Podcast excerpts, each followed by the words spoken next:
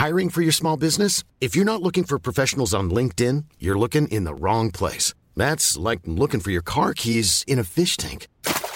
LinkedIn helps you hire professionals you can't find anywhere else, even those who aren't actively searching for a new job but might be open to the perfect role. In a given month, over 70% of LinkedIn users don't even visit other leading job sites. So start looking in the right place. With LinkedIn, you can hire professionals like a professional. Post your free job on linkedin.com slash people today. Quality sleep is essential. That's why the Sleep Number smart bed is designed for your ever-evolving sleep needs. Need a bed that's firmer or softer on either side? Helps you sleep at a comfortable temperature? Sleep Number smart beds let you individualize your comfort so you sleep better together. JD Power ranks Sleep Number number 1 in customer satisfaction with mattresses purchased in-store. And now, save 50% on the Sleep Number limited edition smart bed for a limited time. For JD Power 2023 award information, visit jdpower.com/awards. Only at a Sleep Number store or sleepnumber.com. Burrow's furniture is built for the way you live. From ensuring easy assembly and disassembly to honoring highly requested new colors for their award-winning seating, they always have their customers in mind. Their modular seating is made out of durable materials to last and grow with you. And with Burrow, you always get fast, free shipping. Get up to 60% off during Burrow's Memorial Day sale at burrow.com slash ACAST. That's burrow.com slash ACAST. burrow.com slash ACAST.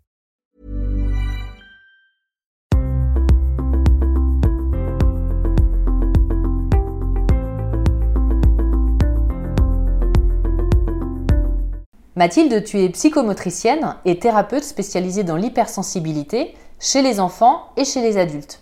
Tu accompagnes les parents qui ne savent pas comment agir avec des enfants hypersensibles et dont le comportement peut être déconcertant, mais aussi les adultes qui ne savent pas comment gérer leur hypersensibilité. Tu es toi-même une personne hypersensible et tu en as souffert étant enfant. Tu as également une particularité, tu as développé un outil d'accompagnement inattendu de l'hypersensibilité qui est la numérologie et dont tu vas nous parler aussi dans cette interview.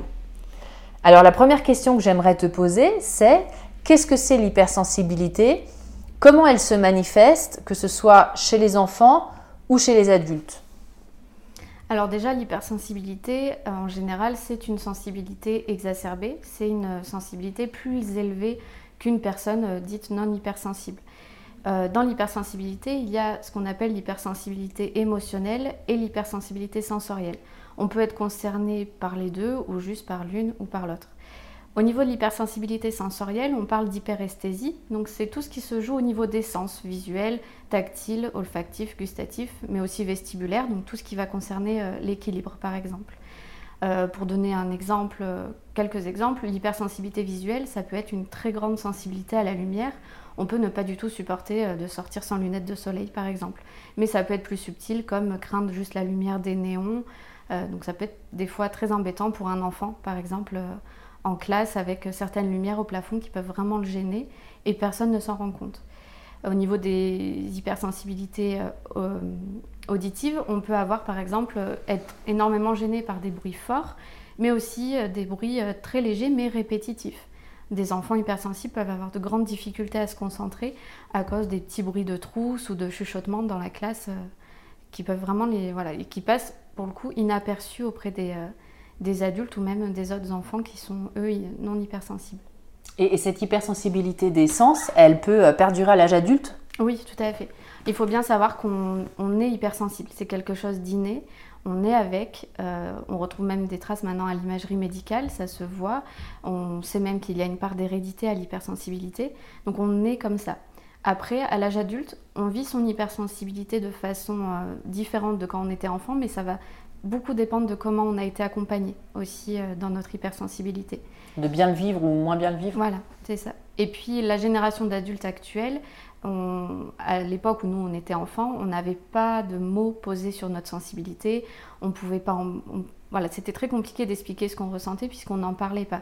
Maintenant, à l'heure actuelle, on en parle beaucoup et euh, ça permet aux parents qui ont des enfants concernés par l'hypersensibilité d'accompagner leurs enfants, mais aussi de souvent, eux, se reconnaître euh, dans cette hypersensibilité. Et c'est souvent comme ça que des adultes, d'ailleurs, euh, se découvrent hypersensibles et mettent des mots sur leur sensibilité de par l'accompagnement de leur enfant. C'est très très souvent que j'ai en consultation des, des, enfants hypersensibles, mais accompagnés de leurs parents qui en fait se découvrent eux-mêmes hypersensibles et qui mettent du sens et des mots sur leur vécu. Donc ça, c'est toute la partie des sens, des cinq sens. Et il y a aussi une hypersensibilité autre alors, il y a l'hypersensibilité émotionnelle qui va souvent en deux paires, hein, mais euh, comme je dis souvent, il y a autant d'hypersensibilité que d'hypersensible, c'est-à-dire que toute personne hypersensible va vraiment être unique et va avoir des hypersensibilités bien, bien différentes. Euh, au niveau de l'hypersensibilité émotionnelle, c'est très souvent de ce qu'on appelle de l'hyperempathie. Donc c'est une capacité très très grande à, percevoir et à sentir les émotions euh, des personnes qui nous entourent. Euh, ça peut être, euh, par exemple, rentrer dans une pièce où juste avant notre arrivée, il y a eu un conflit entre deux personnes. Pourtant, au moment où on arrive, euh, il ne se passe plus rien a priori, mais nous, on ressent les tensions qu'il y a eu dans cette pièce. Ça va être vraiment ressentir la tristesse de quelqu'un autour de nous. C'est vraiment une hyper-empathie. c'est ressentir les émotions de façon exacerbée, les nôtres, mais aussi celles des autres, celles de notre entourage.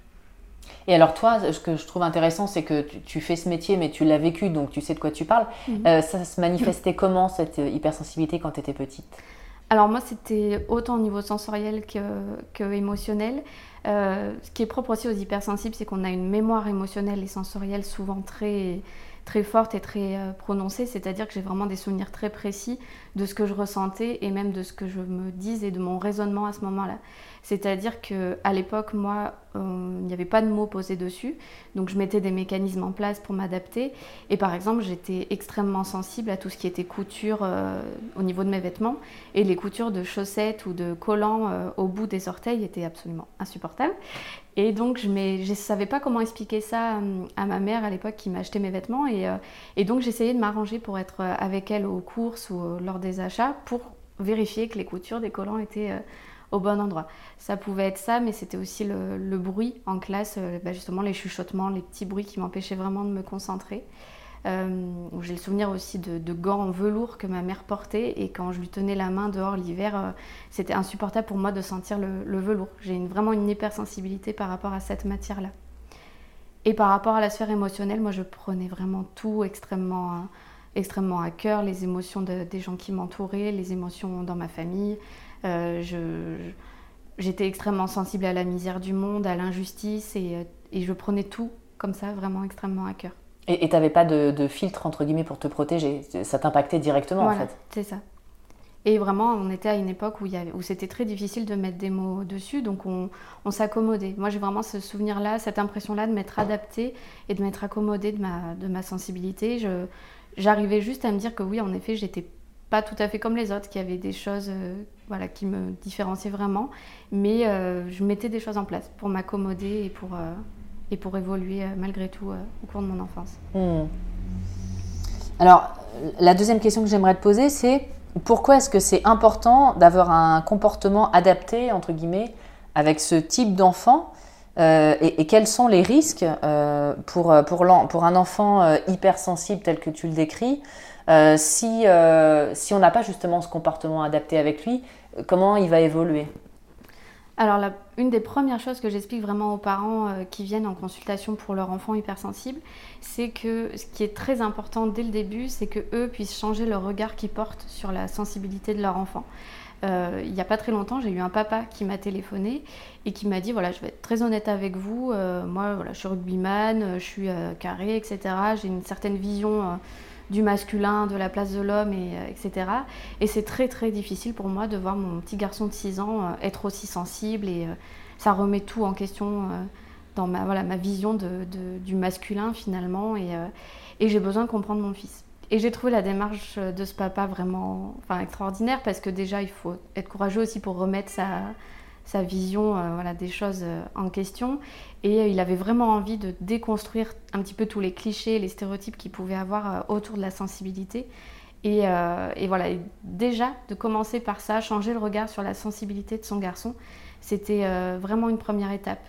Parce que ce que j'explique aux parents, c'est que les enfants hypersensibles entendent constamment tu es trop sensible, tu prends trop les choses à cœur, tu pleures trop souvent, etc. C'est le trop qui catégorise et qui fait qu'ils sont souvent méprisés, rabaissés par rapport à leur sensibilité. on les met dans une case comme s'ils étaient anormaux parce qu'ils sont sensibles et que à partir du moment où l'entourage porte un nouveau regard sur cette sensibilité-là, que cette sensibilité elle est accompagnée, valorisée, euh, c'est vraiment la première étape, ça change tout. Parce que le jour où l'entourage change son regard, l'enfant commence lui aussi à changer euh, son regard sur sa propre sensibilité. Et ce que je dis aux parents, c'est que souvent, un enfant hypersensible qui a été très bien accompagné dans son hypersensibilité, qui a été compris, écouté et entendu, ça va faire un enfant qui a confiance en lui, mais aussi un adulte qui aura confiance en lui plus tard. Et ça, c'est très important. Donc, euh, pourquoi c'est important pour moi de bien accompagner les enfants hypersensibles C'est parce que enfin, voilà, ça engendre quel adulte ils seront euh, plus tard. Et ça, c'est très important. Et pour autant, euh, une fois qu'on est adulte, si on se découvre hypersensible tel que tu le décris, que ce soit dans les sens ou dans l'émotionnel, il y a aussi des choses que l'on peut faire pour aller mieux Oui. Alors, les adultes que je reçois, c'est très souvent, euh, bah, ils se découvrent hypersensibles parce qu'ils voilà, ils amènent en consultation leur enfant. Et en fait, euh, nos échanges font qu'eux, ils se rendent compte aussi de beaucoup de choses. Il y a une vraie prise de conscience.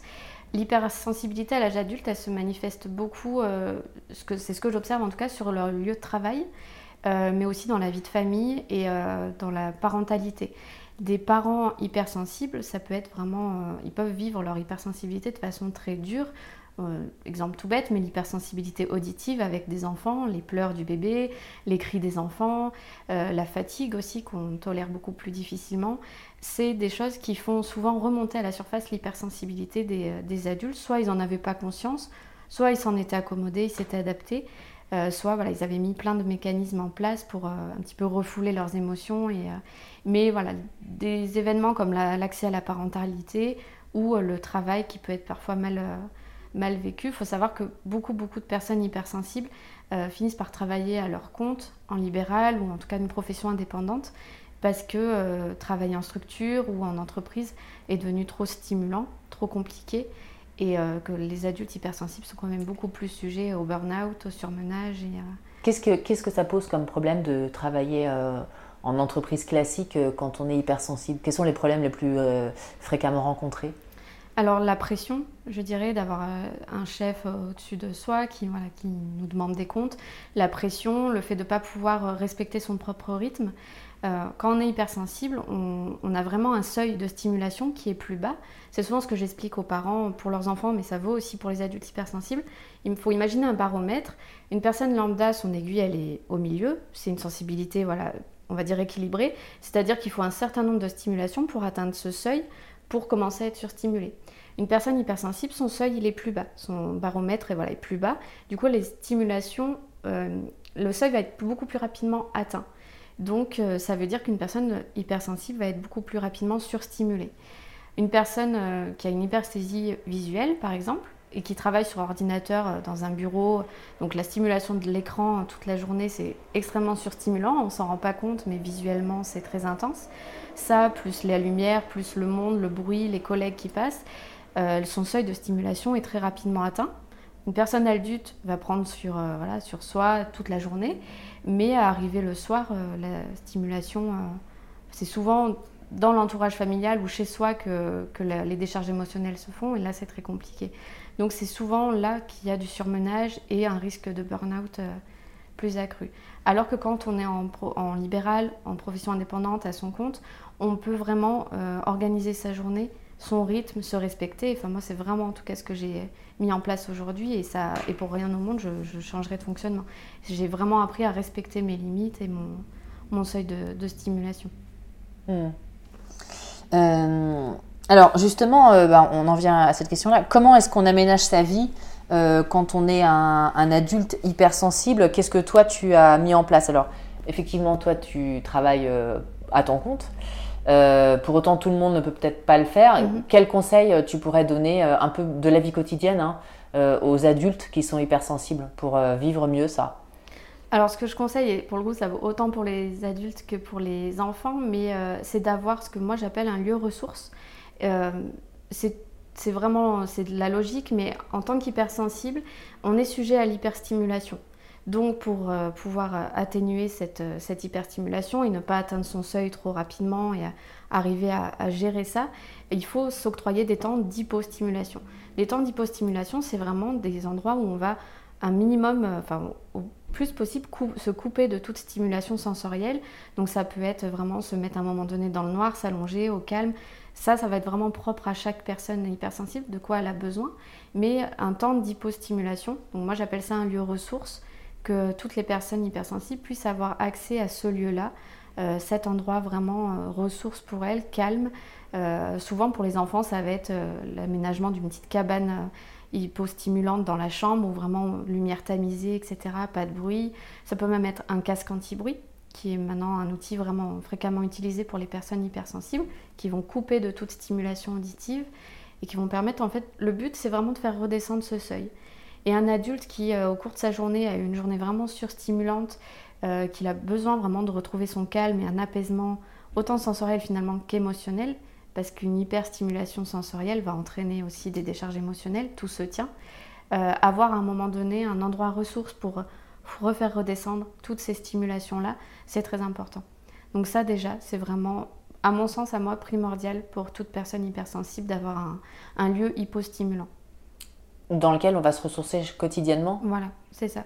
Donc penser à soi déjà. Exactement. En fait, c'est euh, une personne euh, adulte hypersensible qui a envie de travailler son, son hypersensibilité, qui se découvre un petit peu sur le tard, euh, la première chose à faire, c'est de devenir son propre observateur, j'ai envie de dire, observer ses limites, observer à quel moment les signes, où on commence à saturer, où on commence à être trop stimulé, où on a besoin de, redescendre. Le but, c'est d'observer ces signes-là avant qu'on soit trop surstimulé et complètement épuisé. L'hypersensibilité, ça épuise. C'est vraiment... Euh, ça, entraîne un niveau de fatigue assez, euh, assez fort. Le but, c'est de ne pas atteindre cet état-là et de réussir à s'observer, donc vraiment devenir son propre euh, observateur, investigateur, pour arriver à déterminer les signes et, et voilà, instaurer un autre rythme, des limites et, et un autre cadre de vie au quotidien. Donc ça passe quelquefois par en effet changer de travail si, si le rythme de travail est, est trop difficile à vivre ou voilà, changer de rythme au quotidien bien enfin être son, propre médecin quelque part, bien s'observer pour adapter en fonction. Exactement. Mm. Et c'est pas forcément évident d'arriver à s'observer. Euh, c'est plus facile finalement pour les parents après la première consultation. Je leur demande vraiment de devenir les observateurs de leur enfant. Donc ils vont arriver à observer les réactions de leur enfant. Ça peut être au niveau du tonus, au niveau du corps, au niveau des, émotions, au niveau de la fatigue. Mais d'être son propre observateur, c'est euh, moins évident. Mais il faut vraiment. Euh, ça s'apprend et ça, on, ça passe par là pour arriver à, apprivoiser son hypersensibilité. Parce que l'apprivoiser, c'est vraiment la comprendre et donc se comprendre soi-même et mieux se connaître soi-même.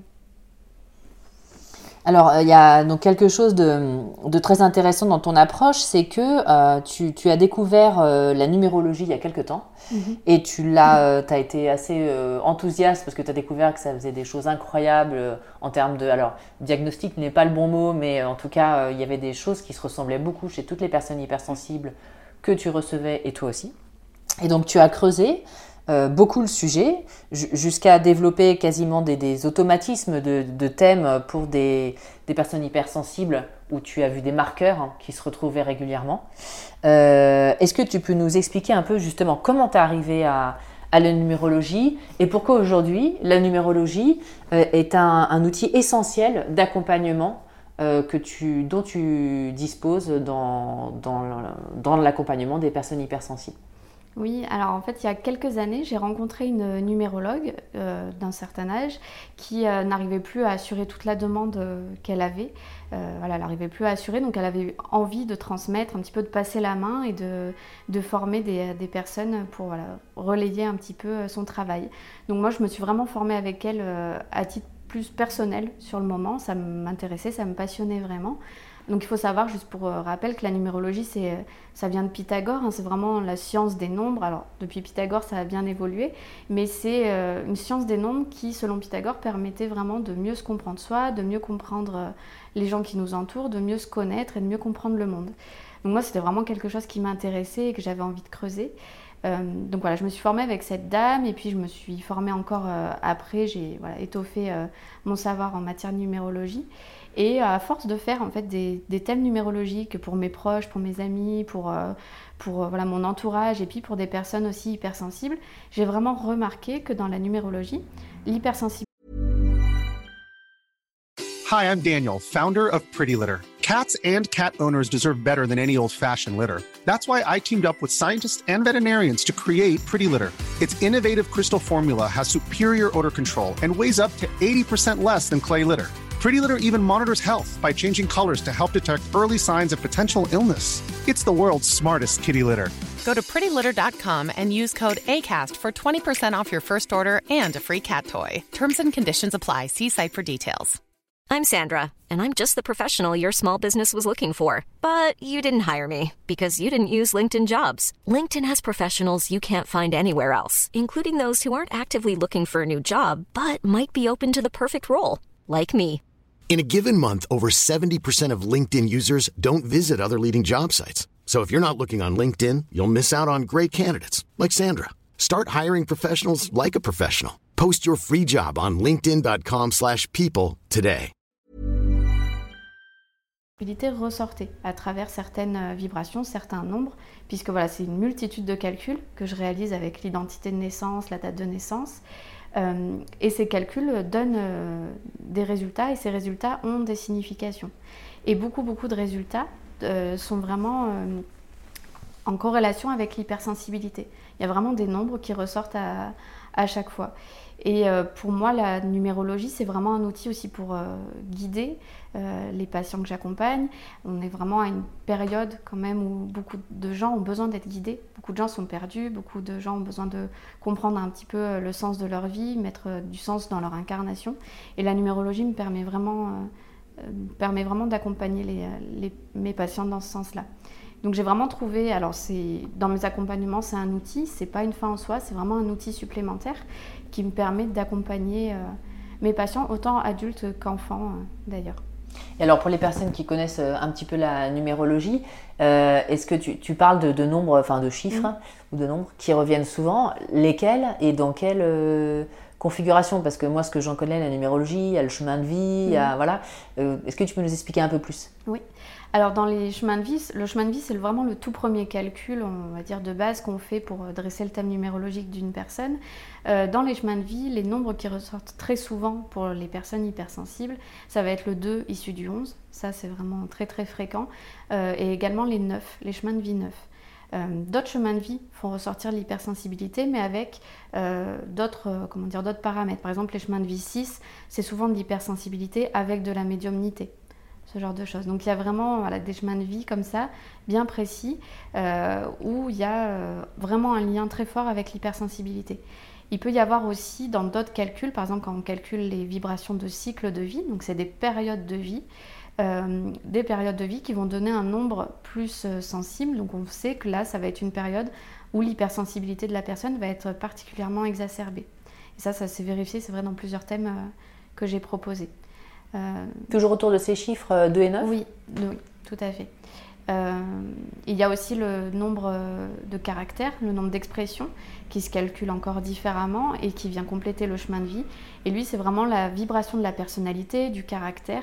Donc lui aussi, il est très fort. Si on a du 2 de 11 à ce niveau-là ou du 9, c'est vraiment des vibrations très fortes en termes d'hypersensibilité. D'accord.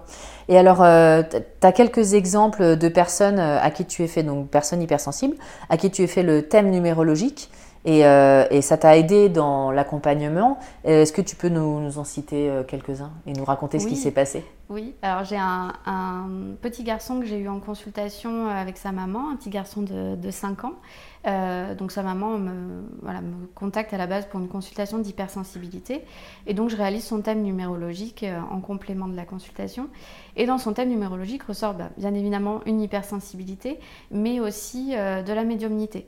Mon petit garçon de 5 ans, euh, j'en parle quand même à la maman, je lui, transmets en lui faisant la retranscription du thème numérologique euh, qu'en effet son enfant, il y a de la médiumnité qui ressort. Et donc suite à ça, la maman m'explique qu'en effet ce son petit garçon euh, s'amuse, entre guillemets, souvent à, tirer les cartes. Il a un oracle qu'il a emprunté un jour à sa maman. Et voilà, il aime bien tirer les cartes régulièrement. Et c'est aussi un petit garçon qui, qui joue souvent à cache-cache pendant la sieste avec sa mamie qui est décédée. Il a quel âge Il a 5 ans. 5 ans, ouais. et sa maman l'entend souvent euh, derrière la porte en train de jouer à cache-cache avec, euh, avec sa mamie. Euh. Donc voilà, c'est un petit garçon qui a la chance d'être bien accompagné par sa maman aussi dans ses capacités, dans ses ressentis, dans, son, dans sa sensibilité. Mais, mais voilà, c'est quelque chose qui s'est vérifié en tout cas à travers sa, sa numérologie.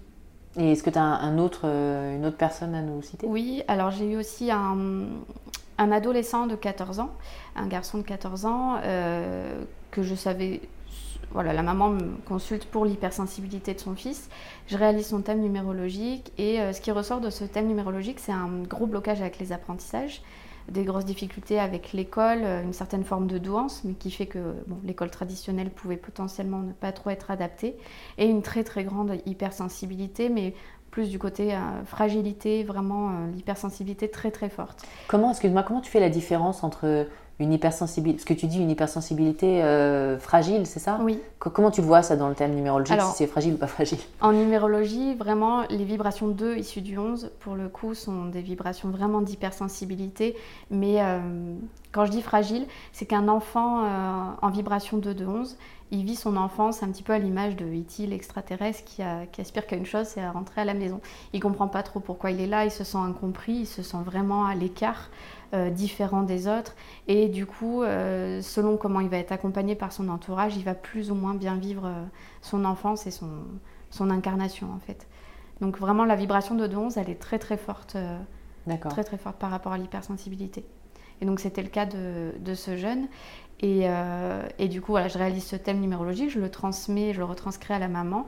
Et la maman me dit, bah, en effet, euh, mon fils est déscolarisé, donc euh, gros blocage avec l'école qui se vérifiait. Déscolarisé, il a fait une tentative de suicide et pour l'instant, pas question qu'il retourne, retourne à l'école. Donc cette maman, ce qui a, la numérologie a vraiment pu lui servir parce que j'ai pu lui faire aussi comment dire, une périodicité avec sa numérologie en lui expliquant voilà, que là, il était vraiment dans des mois extrêmement sensible, difficile, mais qu'il allait y avoir un apaisement. Mais qu'en effet, au regard de la numérologie, il était vraiment dans une année, euh, pour le coup, très très sensible, avec sa sensibilité qui était très exacerbée par les autres calculs euh, autour. Oui, parce que pour, euh, pour ceux qui ne connaissent pas bien la numérologie, ça aide à différents niveaux. Il y a le thème qui va donner un peu la structure de la personne, on va dire. Oui. avec, avec quel, d'ailleurs, qu'est-ce qu'on voit exactement dans un thème? Alors en fait, un thème numérologique complet, il y a donc le tout premier calcul, on va dire la base, le chemin de vie. Mais euh, le chemin de vie, pour le coup, ça reste vraiment une base puisque tous les autres calculs viennent apporter des nuances. C'est pour ça qu'une personne, par exemple, qui a un chemin de vie en 2 de 11, si en plus elle a des cycles de vie en 2 de 11 ou un caractère aussi en 2 de 11, elle va forcément avoir une sensibilité qui va être encore plus forte qu'une personne qui aurait seulement son chemin de vie en 2 de 11. Donc il y a vraiment plein d'autres calculs, plein d'autres nuances qui sont à, qui sont à apporter. Donc il y a, on va dire, euh, tout ce qui concerne la personne, sa personnalité, son chemin de vie, sa mission de vie, ses défis de vie aussi. Euh, et puis après, il y a tout ce qui est cycle de vie. Donc c'est tout ce qu'il va y avoir autour dans son environnement comme vibration. Euh, l'environnement dans lequel elle va grandir, l'environnement dans lequel elle va évoluer après en tant qu'adulte. et puis on peut aussi voir en numérologie des mémoires karmiques, des mémoires familiales c'est souvent des, donc c'est des, on va dire des héritages numérologiques qui nous proviennent de nos ancêtres et qui apparaissent dans notre numérologie et qui font que ça entraîne souvent des blocages, des embûches dans notre développement personnel, dans notre cheminement. Et euh, le fait de les révéler par la numérologie permet vraiment de commencer à, s'en libérer et, euh, voilà, de pouvoir cheminer euh, davantage. Pourquoi on, peut s'en libérer grâce à, ça? Parce que souvent ça met du sens. Bah, j'ai le cas d'une jeune femme là d'une trentaine d'années qui m'a, elle, consulté pour sa numérologie euh, elle voulait euh, voilà, comprendre un petit peu pourquoi elle vivait des schémas répétitifs avec les hommes, toujours les mêmes histoires récurrentes euh, qui se produisaient. Et bon, je fais sa numérologie et elle avait en effet une mémoire karmique qu'on appelle une mémoire au niveau du vécu d'amour interdit. Ce qui signifie que dans son entourage Alors, proche, parent ou ancêtre, ça peut aussi être beaucoup plus haut dans l'arbre généalogique. Ça signifie qu'elle a eu euh, quelqu'un dans sa famille qui a vécu à un moment donné une histoire d'amour interdite, euh, contre des valeurs ou contre une histoire d'amour caché, quelque chose qui faisait un peu non-dit ou secret de famille. Donc je lui en parle en lui retranscrivant son, thème et euh, sur le moment elle me dit non mais je je vois pas, enfin non je vois vraiment pas. Bon je dis voilà ça vient peut-être de vos ancêtres plus haut mais en tout cas il y a, quelque chose de cet ordre-là dans votre numérologie qui fait blocage pour vous aujourd'hui dans votre vie. Et puis une heure après, elle me rappelle en me disant qu'elle a contacté son, père euh, tout de suite après l'entretien et elle me dit, bah, mon père en fait m'a dit, mais, euh, mais oui, enfin, tu sais bien, euh, avec ta mère au tout début, elle n'était pas encore divorcée, on, se cachait le temps qu'elle divorce. Mais en, fait, voilà, son papa pensait qu'elle savait. Pour le coup, pour lui, c'était pas un secret ni un non-dit, mais elle, elle n'était pas vraiment au courant. Donc c'était un non-dit sans en être un, mais qui faisait poids en tout cas dans, dans le cheminement de, ma patiente. Et ça lui a permis de comprendre aussi pourquoi elle vivait des schémas répétitifs et pourquoi euh, c'était un non-dit qui pesait, euh, qui pesait dans sa vie. Et le fait de pouvoir en parler à son père, de dédramatiser ça et de voilà d'en avoir conscience, ça lève un blocage. Et ça l'a aidé euh, dans sa vie euh, amoureuse derrière? Oui, parce qu'elle a vraiment pu comprendre euh, pourquoi et pourquoi elle vivait tout ça et pourquoi ces schémas répétitifs. Et le fait aussi d'avoir cette discussion avec, avec son père a vraiment permis, lui a vraiment permis d'avancer. Ouais, donc en fait, le, thème numérologique, il aide aussi à prendre conscience de certaines choses, un peu comme un travail psychothérapeutique, mais tout à fait. par un autre biais, quoi. Voilà, exactement. Et puis après, bon, il y a tout un tout un tas de, petites choses qu'on peut mettre en place pour euh, aider à dépasser les blocages si, euh, si c'est nécessaire. Mais en tout cas, le simple fait de le savoir, de lever le voile dessus, c'est déjà un, blocage qui se désamorce en tout cas.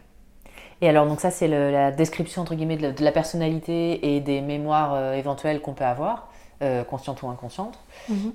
et donc après, il y a des cycles que tu peux nous expliquer ça? Il y, a, des cycles de vie, c'est ça? C'est ça. Il y a des cycles de vie. Donc, ce que j'explique souvent aux, personnes, il y a ce qu'on appelle les cycles de vie et les phases de réalisation.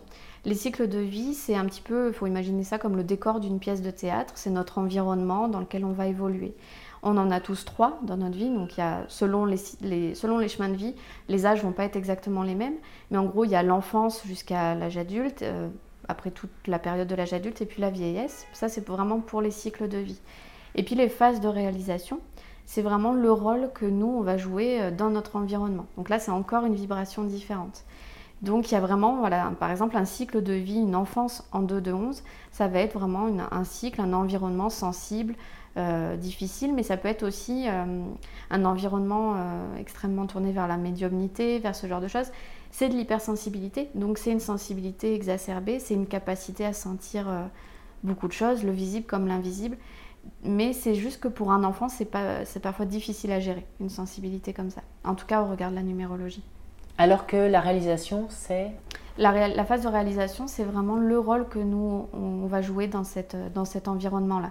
Et en fait, la vibration du cycle de vie et de la phase de réalisation viennent voilà, se, mm. s'homogénéiser, j'ai envie de dire, viennent toutes les deux ou se confronter ou s'équilibrer.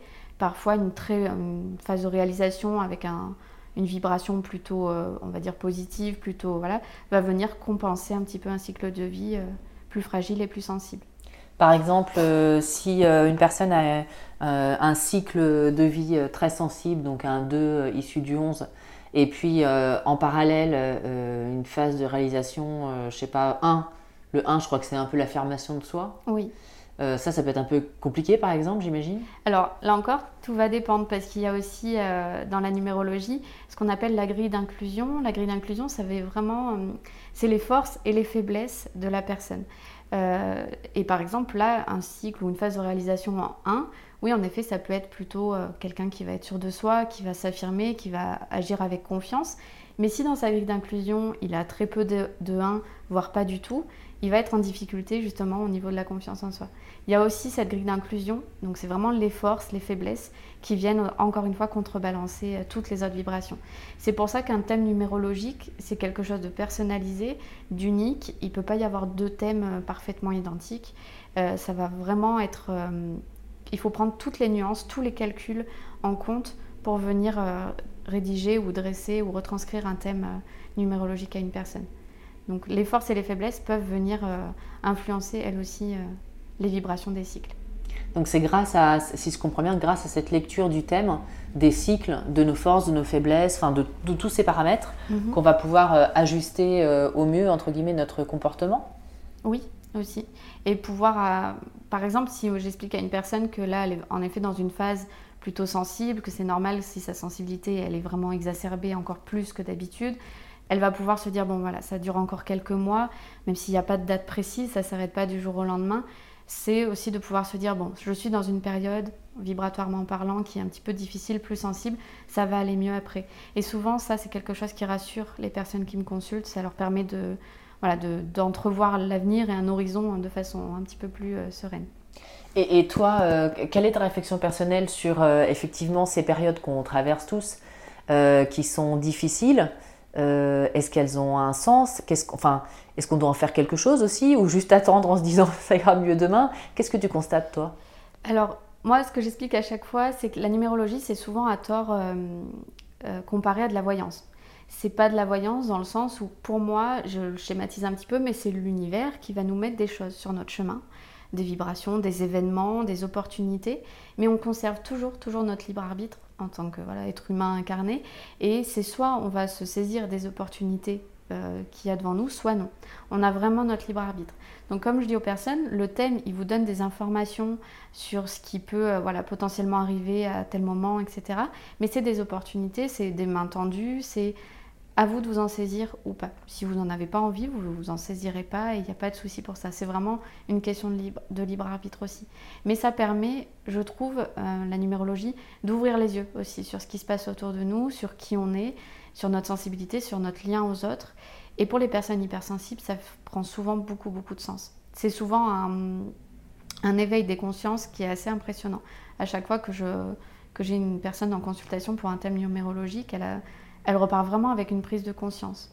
Souvent, je viens confirmer quelque chose qu'en fait elle sait déjà, mais elle a besoin d'être euh, rassurée et confortée dans ses choix. Mais il y a une vraie prise de conscience sur, euh, pourquoi cette hypersensibilité, si c'est une personne hypersensible, qu'est-ce qu'elle peut en faire. Euh, pour moi, l'hypersensibilité, c'est vraiment un don. Et mes patients, que ce soit en numérologie ou en consultation d'hypersensibilité, je veux vraiment qu'ils comprennent ça, qu'ils ont un don entre les mains et que euh, je prends souvent l'image du super-héros, mais euh, que ce soit avec les enfants ou avec les adultes. Mais euh, on voit souvent dans les films ou les dessins animés, le super-héros, au tout début, quand il découvre qu'il a des pouvoirs, il fait n'importe quoi avec, il est maladroit, il ne sait pas s'en servir, il a même peur parfois, ou il n'est pas, pas très bien en tout cas. Et après, une fois qu'il les maîtrise, qu'il les a apprivoisés, il en fait un atout et, et, il sauve le monde. Et, voilà. et finalement, pour les hypersensibles, c'est pareil. C'est quelque chose, tant qu'on ne l'a pas apprivoisé, euh, c'est quelque chose qui peut nous mettre à mal, qui peut nous fragiliser. Alors qu'une fois qu'on l'a apprivoisé et qu'on sait de quoi, voilà, de quoi, en quoi ça consiste et comment on peut en faire un atout, euh, là, ça devient, ça devient vraiment fabuleux. Par exemple, les, les, personnes, euh, on les appelle les nés, qui font les parfums. Ils ont, c'est très très souvent, même quasiment tout le temps, des hypersensibles qui ont une hypersensibilité olfactive et qui sont capables de créer des parfums et de sentir des choses que personne ne sent. Donc pour moi, c'est des hypersensibles qui ont réussi à mettre à profit euh, leur hypersensibilité et en faire un véritable atout. Et ça, ça devrait être possible pour toutes les personnes hypersensibles. Bah c'est super euh, intéressant, Mathilde. Euh, donc, on a bien mm. compris qu'on peut te consulter si on est hypersensible, adulte, enfant. Mm-hmm. on peut aussi te consulter uniquement pour la numérologie? Oui, tout à fait. Oui, il y a des personnes qui me demandent leur thème numérologique et qui sont a priori pas concernées par l'hypersensibilité. D'accord. Et si on est hypersensible et qu'on est en plus ouvert à la numérologie, c'est parfait. Exactement. Euh, on peut te trouver toutes ces informations et te contacter sur ton site qui va s'afficher en même temps que je parle, mhm. qui s'appelle Mathilde Desbenois, Desbenois pardon, slash accueil, mais tout ça s'affiche. Et euh, tu as aussi un compte Instagram oui, sur lequel je partage, euh, j'essaie de partager des, euh, des, conseils et des outils euh, concrets pour mieux vivre son hypersensibilité au quotidien, et puis des conseils pour les parents pour qu'ils accompagnent au mieux leur enfant. Super. Merci beaucoup Mathilde. Merci.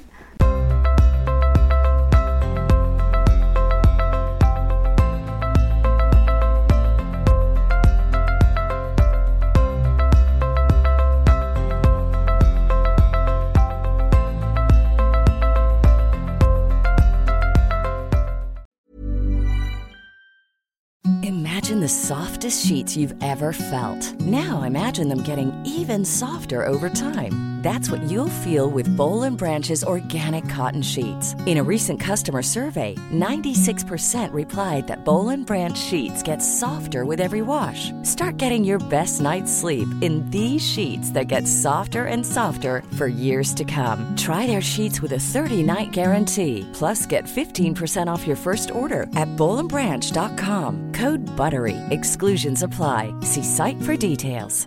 Hey, it's Paige DeSorbo from Giggly Squad. High quality fashion without the price tag. Say hello to Quince. I'm snagging high-end essentials like cozy cashmere sweaters, sleek leather jackets, fine jewelry, and so much more. With Quince being 50 to 80% less than similar brands. And they partner with factories that prioritize safe, ethical, and responsible manufacturing. I love that. Luxury quality within reach. Go to quince.com slash style to get free shipping and 365 day returns on your next order. Quince.com slash style. Hi, I'm Daniel, founder of Pretty Litter. Did you know cats tend to hide symptoms of sickness and pain? I learned this the hard way after losing my cat, Gingy. So I created Pretty Litter, a health monitoring litter that helps detect early signs of illness by changing colors, saving you money and potentially your cat's life. Pretty Litter is veterinarian developed, and it's the easiest way to keep tabs on your fur baby's health right at home. Go to prettylitter.com and use code ACAST for 20% off your first order and a free cat toy. Terms and conditions apply. See site for details.